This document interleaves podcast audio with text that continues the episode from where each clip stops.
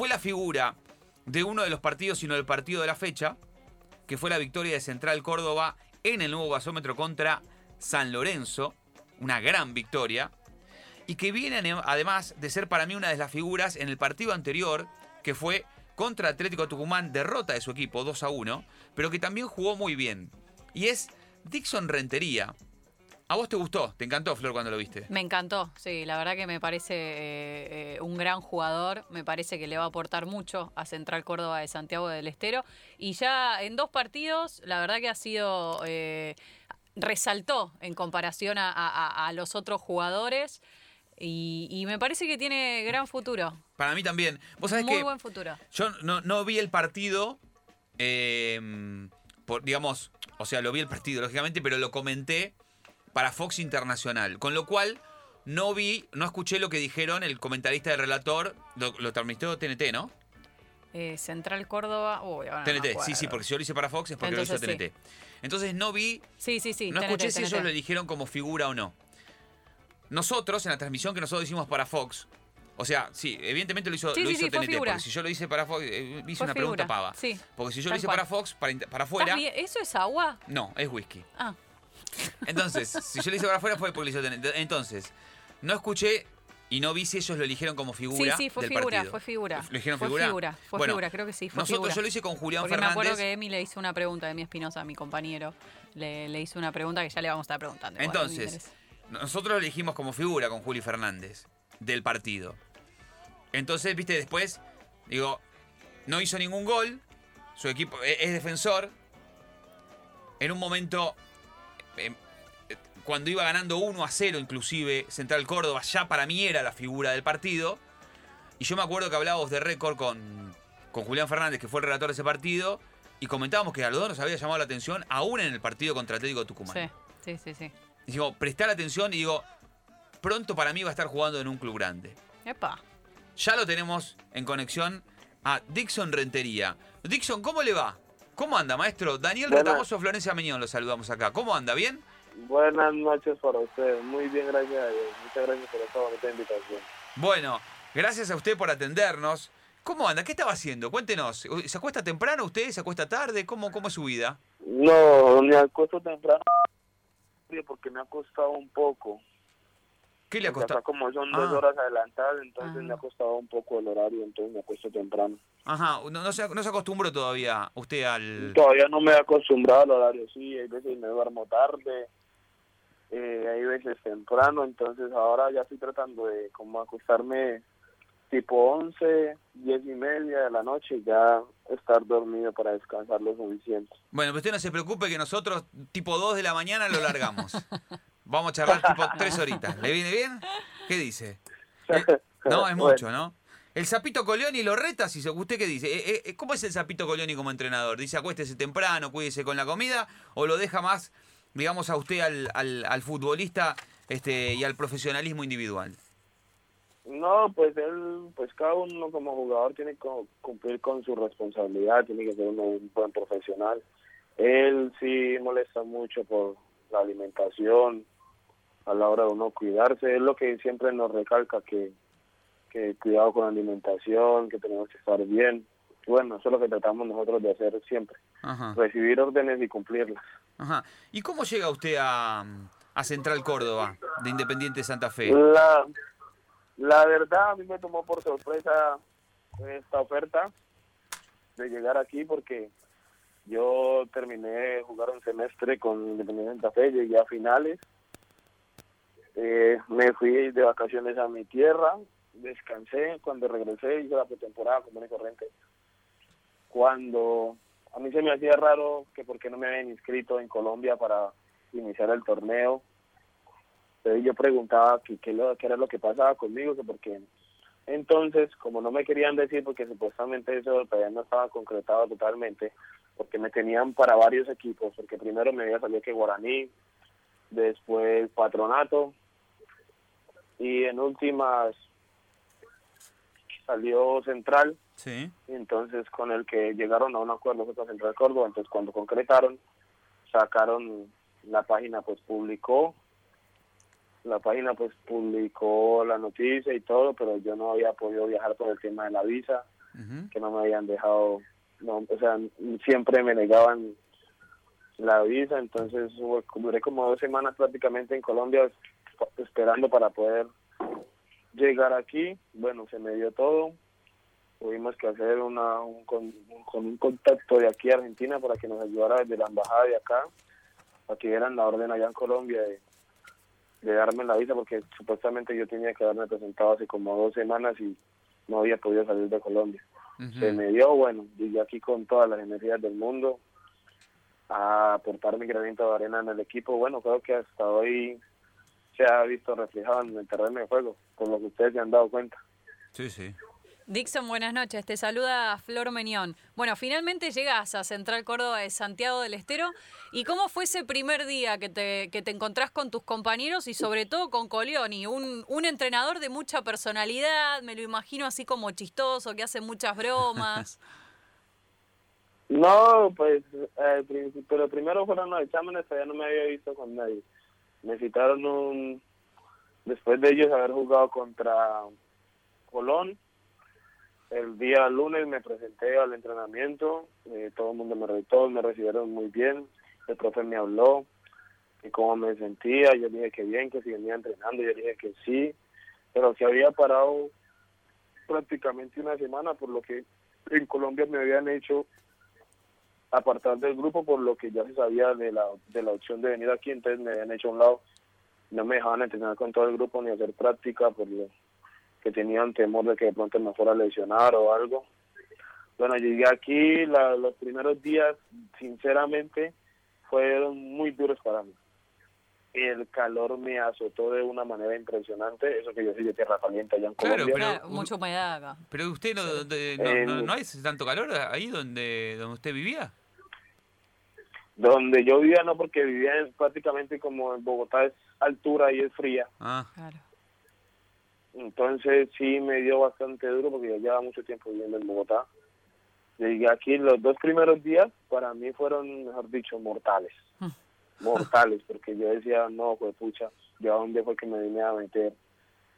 O sea, me, aguanté calor en un pueblo de Colombia para venirme a meter a una caldera y dije, no, yo estoy loco, la verdad. Claro, Santiago. Pero bueno, esos son sacrificios que ya son cosas buenas y pues Dios siempre recompensa todas estas cosas. Ay, y me, me, pongo a pensar, eh, no hay mal que por bien no venga, porque si bien has, eh, has, sufrido el calor o lo seguís sufriendo, digo, ya jugaste dos partidos, uno lo hiciste muy bien y en el otro saliste figura, digo, acostumbrarte no te costó mucho. No, pues los primeros días, como te digo, los dos primeros días sí un poco, el calor me, o sea, me mantenía yo como desesperado de tanto calor. Pero ya después yo dije ya ya que ya que voy a ponerme yo en esa sabiendo que yo vengo de tierra caliente ya se me hace como normal me fui adaptando ya me fui acostumbrando. Bueno me he adaptado muy bien ya no me hace tanto efecto el calor aquí. Últimamente el clima como que ha variado entonces eso me ha ayudado un poco pero el resto ya me acoplé con todo el grupo con los profesores igual entonces estoy a punto para todo ya, gracias a Dios. Vamos a lo importante, porque vos después del partido contaste que eh, jugabas al básquet también cuando eras chico y tal vez gracias a ese deporte hoy en día sacás muy buenos laterales, te sirve mucho también para saltar y despejar. Eh, ¿qué, qué, qué terminó sucediendo en tu vida que te inclinaste más para el fútbol que para el básquet?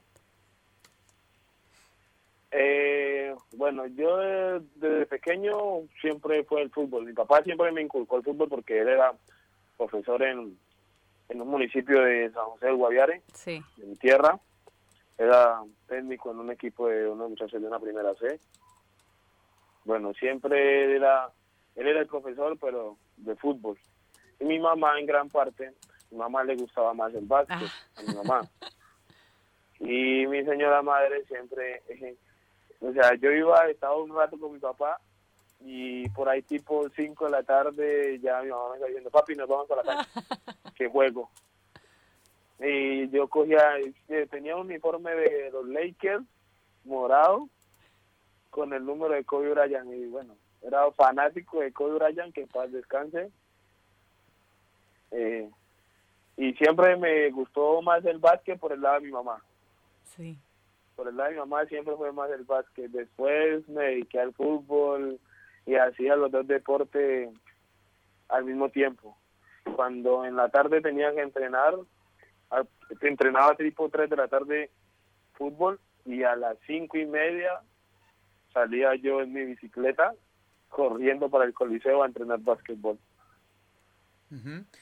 Eh, y digo, y ya metiéndonos en el fútbol, eh, el roce del básquet es muy violento, es muy fuerte, digo, y eso te, te da ventajas en, en- esa gran virtud que te vimos en el juego aéreo también en el fútbol. ¿En, en- qué ganás? Digamos, ¿qué sacaste del básquet puntualmente para poder aplicarlo en el fútbol? Eh, en el del básquet, sobre todo, eh, la potencia.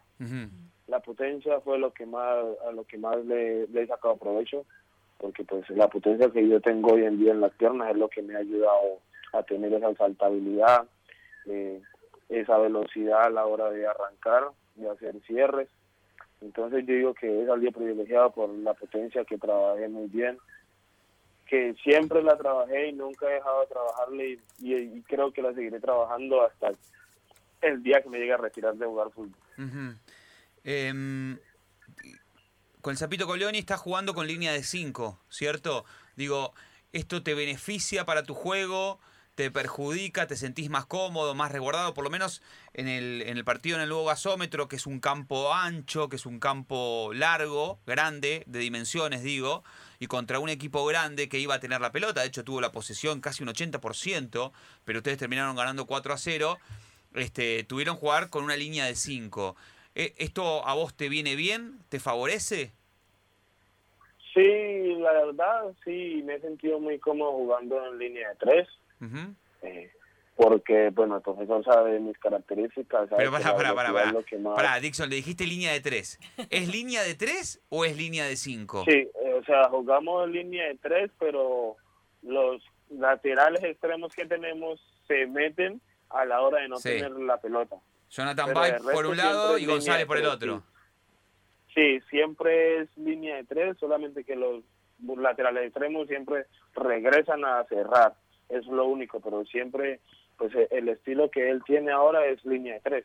Sí. O sea, él hace el 5 únicamente cuando no tenemos la pelota de resto, Bueno, siempre pero para adelante. por eso, cuando no tenemos la pelota, la, la pelota la tuvo casi siempre San Lorenzo en el último partido. Por eso Sí, digo, por eso sí, siempre estuvimos haciendo como un 5 que andábamos de lado a lado en un 5. sí, Pero a la hora que salíamos nosotros a contragolpear, Claro. se miraba claramente que solamente quedábamos tres atrás. sí. Y ahora digo, y, y- y sabiendo de tu potencia, ¿vos podés jugar también más pegado a la raya para hacer, por ejemplo, el recorrido que hace Jonathan Bay, de jugar por la izquierda pegado a la raya, o te sentís más cómodo Mm, como central? No, me siento más como como central. Ya tuve una mala experiencia en Colombia, que bueno, no quiero culpar a nadie, pero me sacrificaron de una manera muy cruel en Colombia porque no era mi posición. Sin embargo, yo la suplía. Me ponían de lateral izquierdo cuando normalmente mi posición natural es de dos. Sí. Entonces me costó mucho en Colombia eso. Yo creo que por eso era que ya no me tenían tanto como en cuenta a la hora de jugar los últimos partidos. Y eso a mí me afectó mucho porque yo me caí de una manera anímica, Ah, caí- me caí totalmente y, y espero no volver a pasar por eso porque prácticamente eso ha sido lo peor que me ha podido pasar a mí. Ah, de mira. lateral yo dije que no volvía a cumplir un puesto que no fuera el mío, sino el de central. Estamos hablando con Dixon Rentería, la figura, desde nuestro punto de vista del partido de Central Córdoba contra San Lorenzo, gran goleada, histórica goleada, que no olvidará nunca el hincha del Ferroviario, que ya le había ganado en 2019 4 a 1, también en el nuevo gasómetro, al Ciclón con el Zapito Colioni como entrenador. Me interesa mucho eso que acabas de decir sobre el final, te habías caído anímicamente, no sé si me querés decir quién era el técnico que te puso en esa, en esa posición, en qué club, primero te pregunto eso, y segundo, si vos lo terminás hablando con ese entrenador, decirle, eh, mire, mister, no sé cómo le decís al, entrenador, eh, no me ponga más en esa, en esa posición porque realmente me está exponiendo. ¿Quién fue y si se lo pudiste decir? No, nunca se lo dije, sí lo comenté con el asistente técnico, con algunos de mis compañeros, se los comenté Y pues la hinchada allá en Colombia también me apoyó mucho en esa parte porque pues decían que antes estaba yo cumpliendo con una posición que no era mía. En ese tiempo pues fue el año pasado, tenía el profesor Harold Rivera, que no lo voy a crucificar tampoco porque fue muy buen técnico, me tuvo a mí durante tres años, me dio la mano, me dio la posibilidad de jugar al fútbol, me dio demasiadas oportunidades que bueno, hoy en día las estoy aprovechando. Pero sí me hubiese gustado haber hablado con él, haberle dicho que no quería jugar más en esa posición, pero pues como habían no habían más jugadores porque los que teníamos estaban en ese momento lesionados, pues yo era la única alternativa. Entonces, por esa, yo creo que por esa razón es la que él más lo hacía en ponerme a jugar por la banda izquierda. Ahora, Dixon, qué responsabilidad para el jugador. Hablo en general, pero en esta oportunidad vos fuiste el protagonista. Eh, tener que aceptar jugar en una posición que naturalmente no es tuya, pero ¿qué le vas a decir al entrenador? no, no juego y vos también te perdés la chance de estar dentro del campo de juego. Hoy, viéndolo mirando para atrás, eh, sí, sí vas a ser de esos jugadores que si te ponen en otra posición que no es en la que vos te sentís más cómodo, vas a decir, no, prefiero no, acá pongo un freno, no la pasé bien cuando me tocó jugar de lateral. No, estando aquí, pues yo no renegaría, pero sí le hablaría al técnico en, en, o sea, en buenos términos de decirle que en esa posición no, no me gustaría jugar más. Porque normalmente yo me siento incómodo porque no es mi perfil, aunque yo manejo muy bien las dos piernas, no es mi perfil, pero me sentiría muy incómodo otra vez y sería estar haciéndome un daño a mí mismo cuando yo vuelva a aceptar eso. Entonces lo primordial para mí es jugar de central como siempre lo he hecho que es lo que más me ha caracterizado a mí en donde he ido a jugar y es en la posición que mejor me ha ido a mí siempre siempre y cuando he estado en, los equipos que he estado.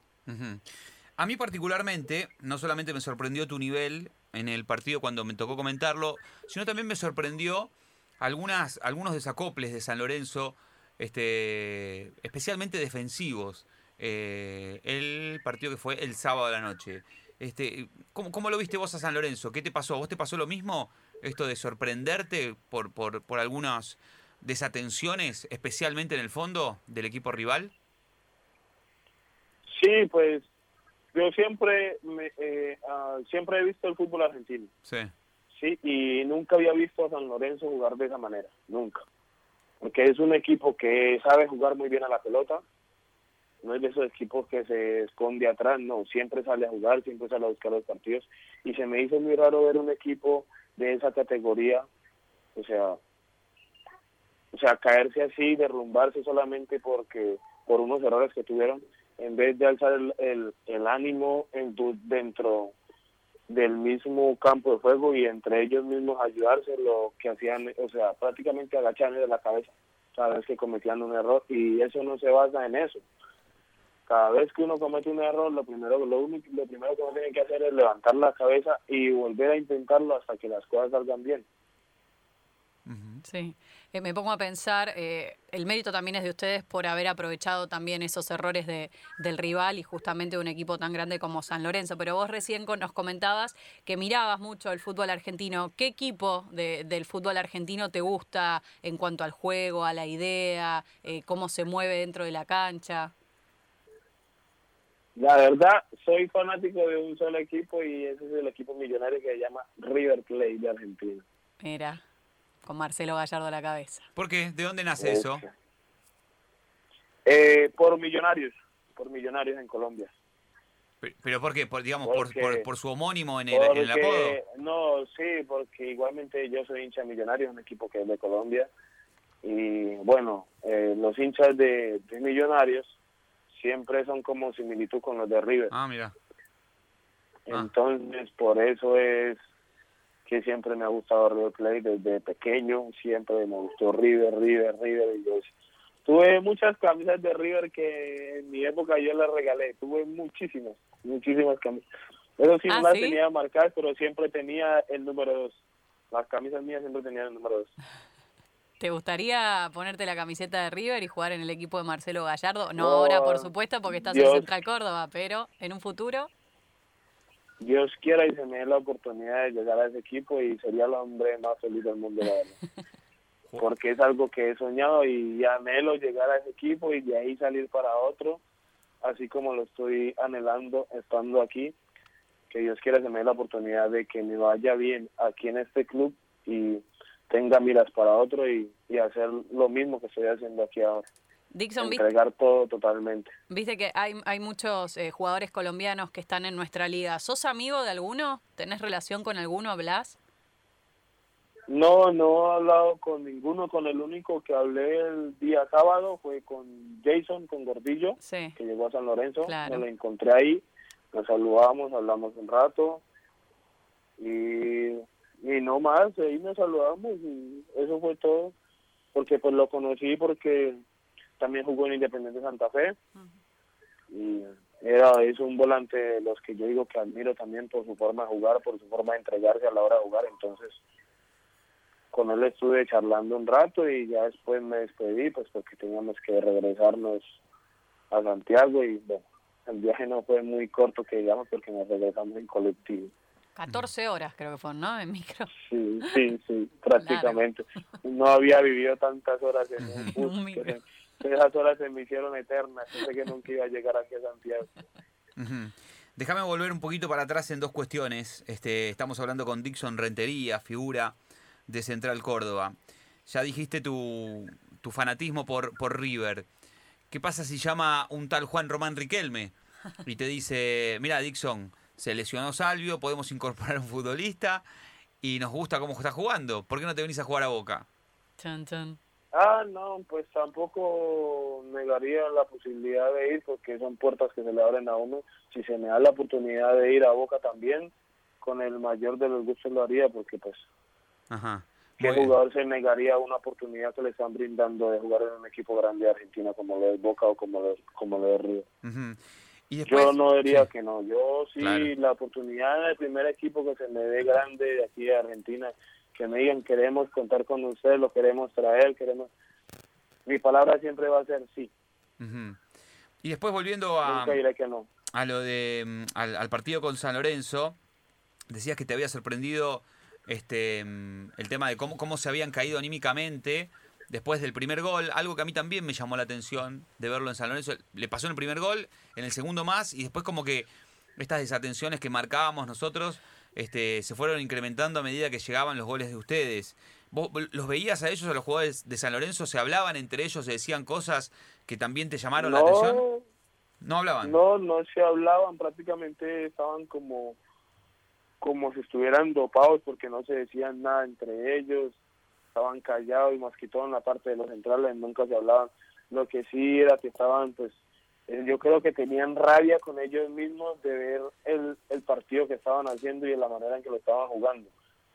Si me hago entender, entonces digo que eso es algo que a uno lo hace caer anímicamente y bueno, que uno tiene que superar todas las cosas y sobresalir siempre pero de la manera que se cayeron de- después del tercer gol que yo los miré que agacharon cabeza yo dije se cayeron anímicamente tenemos que aprovechar esta oportunidad para seguir haciendo nuestro juego bueno Y si era posible hacer el cuarto que fue lo que buscamos lo pudimos hacer y traernos los tres puntos para seguir subiendo en la tabla que es lo que estamos aspirando hoy en día a subir y a llegar a una final Ujú.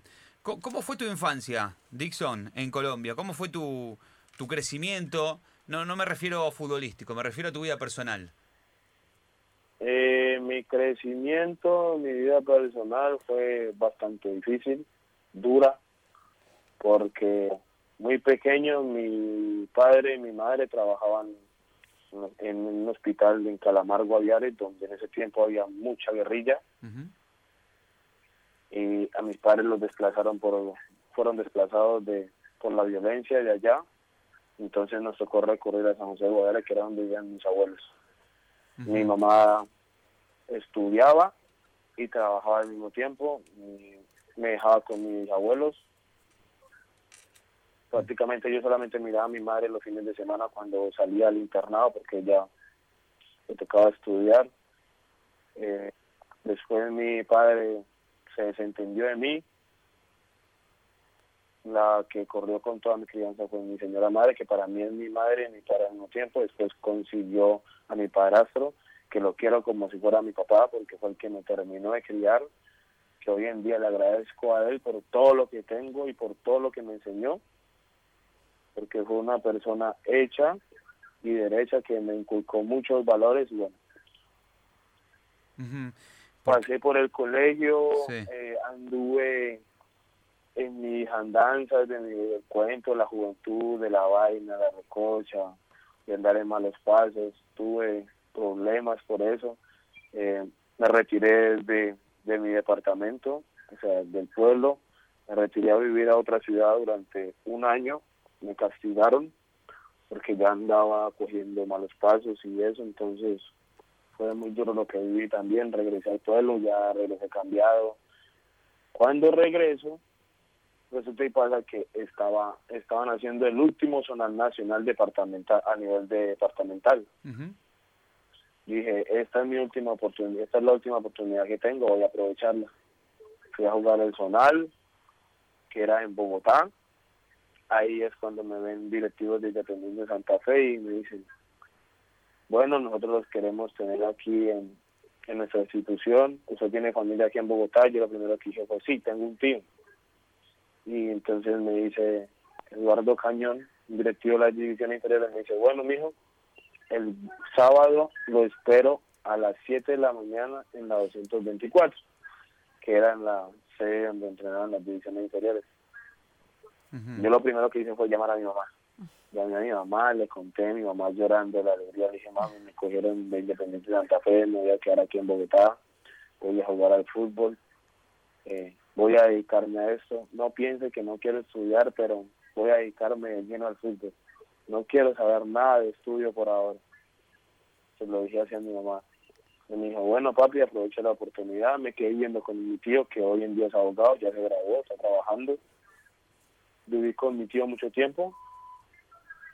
Eh, de ahí jugué torneos nacionales con Independiente Santa Fe jugué un sub-17, dos torneos sub-20 y salí a préstamo a un equipo que hoy está en segunda división allá en Colombia que se llama Tigres, que era uh Rojo antes.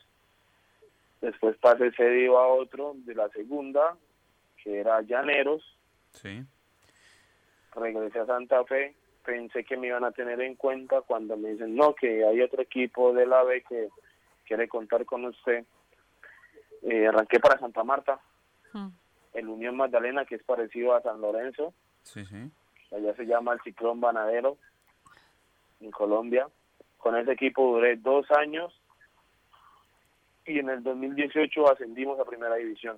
En ese equipo fui, fui titular también todos los partidos, los del ascenso, gracias a Dios eso me catapultó a que Santa Fe me llamara para jugar ya, para ya tenerme en cuenta y dejarme ahí en la institución como tal. Ahora, hace un punto ahí, Dixon, porque me interesa lo que contabas en la introducción, estamos hablando con Dixon Rentería, y la verdad que una historia de vida que por, por lo que contás, Dixon, me parece súper interesante contarla, porque por lo que arrancaste, el fútbol te dio la posibilidad de salir de un lugar que si no fuera por la pelota, hubieras encaminado por otros lugares. Vos recién decías malos caminos. Esos malos caminos que tomaste al principio y que después evidentemente, insisto, la pelota te hizo recalcular. ¿Eran malos caminos que incluían qué? Delincuencia, incluían malas compañías. ¿A qué te referís cuando decís malos caminos? Eh, malos caminos me, me refiero a, las malas compañías que yo tenía porque pues no eran personas buenas. Yo siempre buscaba como más la galladita de los malos, de los que les gustaba la vaina, la joda, les gustaba andar robando. Pues yo solamente me juntaba con ellos y pues por esa razón yo iba a salir perjudicado. Ajá, o sea, vos, vos, tenías, por ejemplo, amigos por ahí que delinquían, que robaban, vos nunca lo hacías. Exacta, exactamente. Pero te juntabas con ellos. Razón, yo estaba yo estaba saliendo perjudicado, del cual a, me amenazaron prácticamente que si no me sacaban del pueblo, pues que me iban a limpiar y yo, mi mamá pues llegó llorando a la ¿Qué quiere decir que me iban a limpiar? Perdona, Dixon, ¿qué quiere decir que me iban a limpiar? ¿Qué? O sea, que me iban a matar prácticamente por andar reunido con ellos, pues, pues como era el grupito con el que yo andaba, pues, por andar con ellos iba a salir perjudicado yo y mi mamá cuando eso llega llorando a la casa. Yo, recién llegado del colegio porque estaba estudiando. ¿Qué edad tenías vos? yo tenía eso de 14 años Ah, apenas. un pibe. Sí. Chiquito, sí. Y entonces mi mamá llega llorando a, a la casa y me dice, sí, yo se dije que no se sentara con esa gente, que esto. Me empaque su maleta que se me va para donde su tío. Un año castigado. Ajá. Y Dixon, yo le decía, mami, pero ¿por qué? Me dijo, se me va. Mi papá también me llamó, mi papá me insultó prácticamente. Mi papá de crianza me insultó, me dijo, y agradezca que no le hicieron daño, fue porque esa gente me conoce a mí desde muchos años.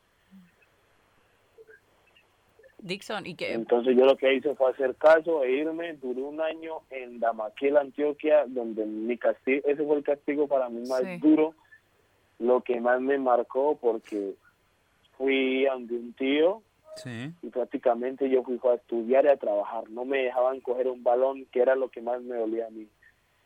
Porque yo podía pasar por donde ellos estaban jugando y yo cargando bultos de la finca a donde tenía que llevarlos y pasar por la cancha y ver a los muchachos jugando, yo no poder jugar, comer, yo todo sucio, marcado con cicatrices en los hombros.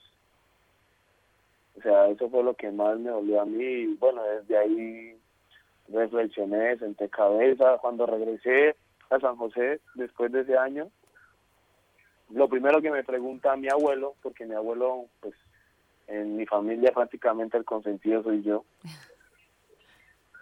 Entonces mi abuelo lo primero que hace preguntarme es, ¿y el boletín? O sea, el del colegio, las Sí, notas sí. del colegio. Y me dijo, ¿y el boletín? Yo le dije, abuelo, yo no tengo eso, yo no traigo eso, eso lo trae mi tío. Me dijo, ¿cómo así? Me dijo, sí, señor. Yo le dije, sí, señor. Y yo, me dijo, ah, bueno. Cuando llega mi tío, le entrega las notas del colegio sí. y mi abuelo lo primero que hace es ver todo el boletín completo. Y se me acerca y lo primero que hace es meterme un coscorrón. No, Y me dijo, sí, hermano, que usted puede, sino que usted la saca en disciplina, la recoche y la joda con esos amiguitos suyos era lo que no le dejaba concentrarse en lo que usted quería hacer. Porque él se dio cuenta y tenía, había ocupado el primer puesto en el colegio, el primer puesto a nivel de mi salón, las mejores notas en todo el colegio. Entonces eso fue lo que más lo sorprendió a todos. Dixon, ¿y ahí entendiste? Ahí entendiste que juntarte con esa gente te hacía mal y que, y que tener un ambiente eh, que, que te aguante, un ambiente con energía buena, un ambiente donde la gente eh, tira para adelante y no agarra un camino malo, ya sea en el fútbol, en, en un trabajo eh, que no tenga nada que ver con el fútbol, mismo en la educación. Digo, gracias a eso vos pudiste salir, salir adelante y también con la contención de tu familia, porque si no hubiese sido por tu mamá, eh, que, que- que te puso los puntos y te castigó tal vez de esa manera. eh, imagino que en ese momento también hasta te debes haber enojado, ¿no? Con, con tu mamá y, y- y- le debes Sí, haber dicho, pero ¿por qué? sí Si yo no sé si quiero estudiar, no sé si quiero trabajar de esto, yo me quiero dedicar al fútbol, pero tal vez justamente gracias a eso hoy estás donde estás. Sí, gracias a todo lo que ellos hicieron por mí. Bueno, estoy aquí hoy en día, me dediqué a esto y bueno, salí de esas malas compañías, me he dedicado a otras cosas. Eh, hoy en día pues le dedico más todo a, a mi niña, a mi hija, ¿Cómo se llama? mi princesa es María José. Le María mandamos José. un beso, María José. ¿Es Duerme, chiquita? Sí, está chiquitica, apenas va a cumplir cuatro años. Perdón, eh, Dixon, ¿está acá con vos o está, en- está en Colombia? No, no está en Colombia, está en Colombia. Ajá. Que pronto la traerá mi madre que viene a visitarme, entonces va a traer a la niña y también viene mi pareja. si Ah, muy bien. quiere. Viene toda la familia a hacer el aguante a la figura de Central Qué lindo. Qué lindo. Porque, porque vos sabés, te digo por qué encaré para este lado, Dixon, y ya, eh, para, ya te dejamos ir a dormir, a descansar, y vamos a hacerte dos o tres preguntitas más, más relajadas, de la música, de cine, no sé si ves series, cómo pasás el tiempo acá. Porque cuando dijiste lo que dijiste de los jugadores de San Lorenzo, esto de esta especie de resiliencia, resiliencia este, efímera y medio superflua, ¿no? Esto de recuperarse en un partido de fútbol, porque la verdad que el partido de fútbol es una cuestión bastante, digamos, este, volátil y bastante este, aleatoria, digamos. Recuperarte de un, de un mazazo que te dan en Es un partido de fútbol es algo superficial, en totalmente. comparación a la vida. Y, y me dio la sensación, de que hacías bastante hincapié en eso y que lo veías como algo que subyacía, digamos, en, ese pensamiento una historia de vida. Y evidentemente no me equivoqué porque me da la impresión que lo tenés como un concepto básico de vida, esto de rehacerse, de hacerse fuerte y de recuperarse ante los golpes que te da realmente la vida, ¿no? Digo, aprendiste evidentemente de lo que te ha pasado de niño. Sí, he aprendido muchas cosas, también me le he entregado mucho, o sea, le he entregado mucho a mi vida a Dios también.